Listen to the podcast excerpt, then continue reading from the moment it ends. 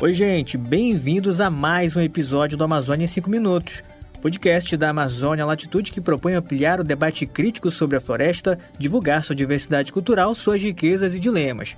Eu sou Ricardo Chaves e no episódio 20 de nosso podcast continuamos o nosso especial sobre Belo Monte, que estreou agora em setembro e vai até o final de outubro.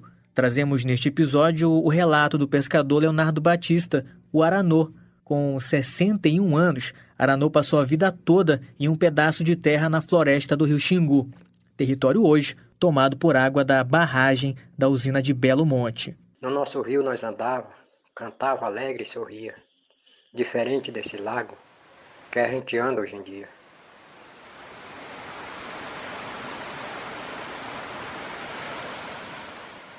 Seu Aranô vivia no Paratizão, uma das muitas ilhas e pedaços de terra firme no rio Xingu, alagados em novembro de 2015.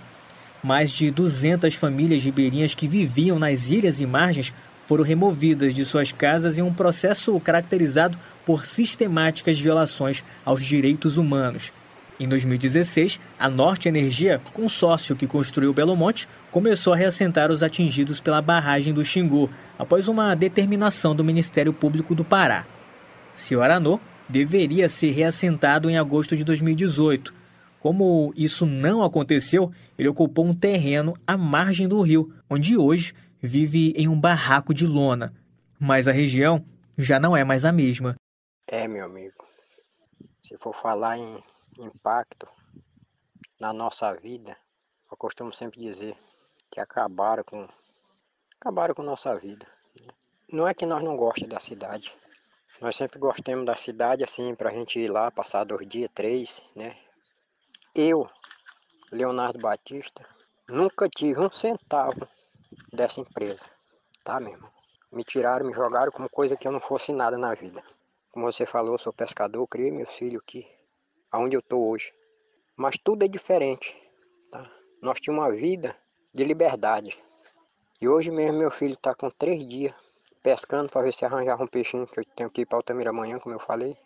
E o peixe que tem aqui não dá 5 quilos. Acabou nossos peixes, acabou nossas ilhas, acabou o verde do lago, tudo que a gente preservava, né? cuidava, zelava. As nossas praias, a nossa cachoeirinha, correnteza que a gente saía. A gente é, é ribeirinho, é pescador, vive no rio, mas no verão, mês de julho, agosto, a gente tinha um prazer de pegar a família, ir para uma praia, tomar banho. Isso a gente não vê mais, né?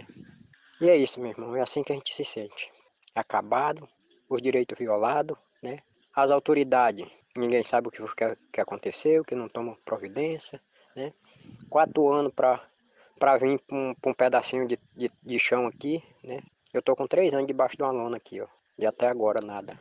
Então, sinceramente, a minha vida, eu lhe digo que a minha vida acabou. Só recordando coisas do passado que vivia e que não volta mais nunca. Mas mesmo assim a gente queria pelo menos que as autoridades vissem o direito da gente. Seu Aranô é o personagem que encarna o processo de expulsão dos povos da floresta, que hoje se encontram em situação de vulnerabilidade social nas áreas urbanas. Aranô descreve para o podcast Amazônia em 5 Minutos como foi o processo de morar na cidade. Eu fui lá para casa da minha filha, né, que eu não tinha casa em Altamira. Aí eles disseram que eu não tinha direito em casa. Com muita luta arranjei uma, uma casa lá no Hulk. Mas não é a nossa vida. É, meu amigo. No começo, logo no princípio, eu, se lhe falar a verdade, eu não tinha nem prazer de de nada. De nada mesmo. Pensava, meu Deus, como é que eu vou fugir minha vida? O que eu sei é pescar, pilotar um barquinho e agora acabou tudo. Como é que eu vou viver? Caindo numa depressão, meu irmão, que quase morro. E agora, tô com oito meses também doente. Mas não é tanta doença, é preocupação, meu irmão. Como é que nós pode viver nossa vida sem, sem ter um ganho? Passados 10 anos daquele fatídico 5 de julho de 2010, data da chegada do comboio das primeiras máquinas no cais de Vitória do Xingu para trabalhar na construção da usina de Belo Monte, os povos tradicionais e ribeirinhos da região ainda enfrentam a precarização do modo de vida. De lá para cá, Manifestações de povos indígenas e movimentos sociais contra o projeto marcaram a trajetória da hidrelétrica, fazendo com que sua construção fosse um dos conflitos mais emblemáticos do país durante vários governos.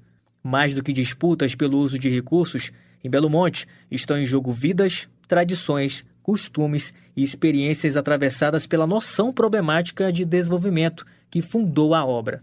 Foi no Xingu que Aranou ensinou os netos a nadar e a pescar. Ele lamenta que isso não seja mais possível. Sinceramente, meu Belo Monte, na nossa vida, foi uma tragédia. Tá? Acabou com a vida do Ribeirinho, acabou com a nossa alegria, né? acabou com a, com a alegria da nossa família. Eu tenho um netinho de dois anos aqui, ele cai na água aqui e anda igualmente um pato, nadando e tudo. E os outros que estão lá na cidade, tem até medo de água. Tirou aquela nossa tradição que a gente tinha aquele nosso lazer, aquela nossa vida alegre, feliz, né? Eu sempre falo, queria uma poesia, né? Que um pedaço que fala que quando eu ando nesse lago, lamentando a minha dor, olhando para a natureza, a, a nossa maior riqueza que Belo Monte acabou. Os lagos de Belo Monte, como são chamadas as áreas inundadas do reservatório principal de água da usina, imergiram um território de 300 famílias em 15 comunidades. São pessoas como o pescador Aranô, que sofreram impactos na saúde, na educação e nos laços sociais após o deslocamento compulsório. Eu sou mais um desses que até hoje, até hoje eu não, eu não sei o que é alegria. Quando eu lembro, eu lembro tudo da nossa vida, brincava, corria. Né? Tinha nosso campinho de, de nós brincar dia de semana ali na ilha do meu irmão, na nossa comunidade. Hoje em dia é jogado um para aqui, outro para colar. Tem deles que a gente não sabe nem para onde foi. Então a gente não pode dizer que, que é feliz com a nossa alegria que tinha antes. Não. A gente ainda agradece a Deus, a famíliazinha aqui com saúde.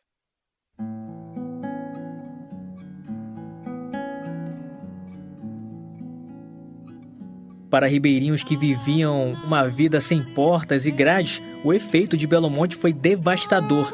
Dados do Conselho Nacional de Direitos Humanos mostram que cerca de 10 mil famílias foram removidas para a instalação da usina e seus reservatórios. O Conselho Ribeirinho do Xingu vai além e diz que esse número ultrapassa as 40 mil pessoas. Durante o deslocamento forçado das famílias ribeirinhas, a Norte Energia não levou em conta o vínculo da comunidade com o território, nem considerou sua organização social. Aranô é testemunha desse processo. E hoje, para ir para a cidade amanhã, estou pedindo 100 reais para os amigos, para juntar para comprar gasolina, né? Isso não é vida para nós, sinceramente. A gente esperava que Belo Monte viesse trazer melhoria para nossa cidade, para o nosso meio de vida, mas infelizmente não é isso. É isso aí, meu irmão. Isso é de quem viveu a vida. Isso é de quem ama a natureza e tem o sangue na veia de indígena, de ribeirinho e de pescador.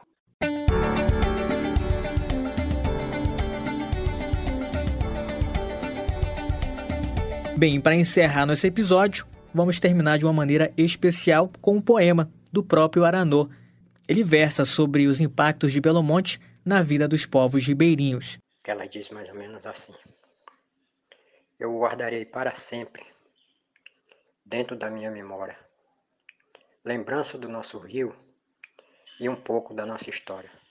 É para a doutora Thaís que eu vou contar agora. No nosso rio nós andava, cantava alegre e sorria, diferente desse lago que a gente anda hoje em dia. O rio era a nossa vida, a nossa mãe verdadeira. Antes, com o nosso rio, não existia barreira, mas depois de Belo Monte, só ficou a bagaceira. Eu sei que muitos entendem, mas eles, os outros, não querem nem saber. Mas que nós amamos o rio e a nossa terra, isso eles podem crer. É dele que nós tiramos o sustento, que é para nós sobreviver. E quando eu ando nesse lago, lamentando a minha dor, olhando para a natureza, a nossa maior riqueza, que Belo Monte acabou.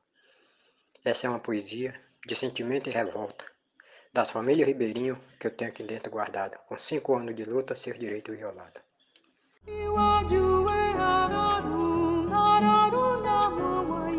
O Amazônia em 5 Minutos é uma produção da revista Amazônia Latitude, revisão e produção de Matheus Ferreira. Eu sou Ricardo Chaves, siga a Amazônia Latitude nas redes e divulgue o nosso trabalho.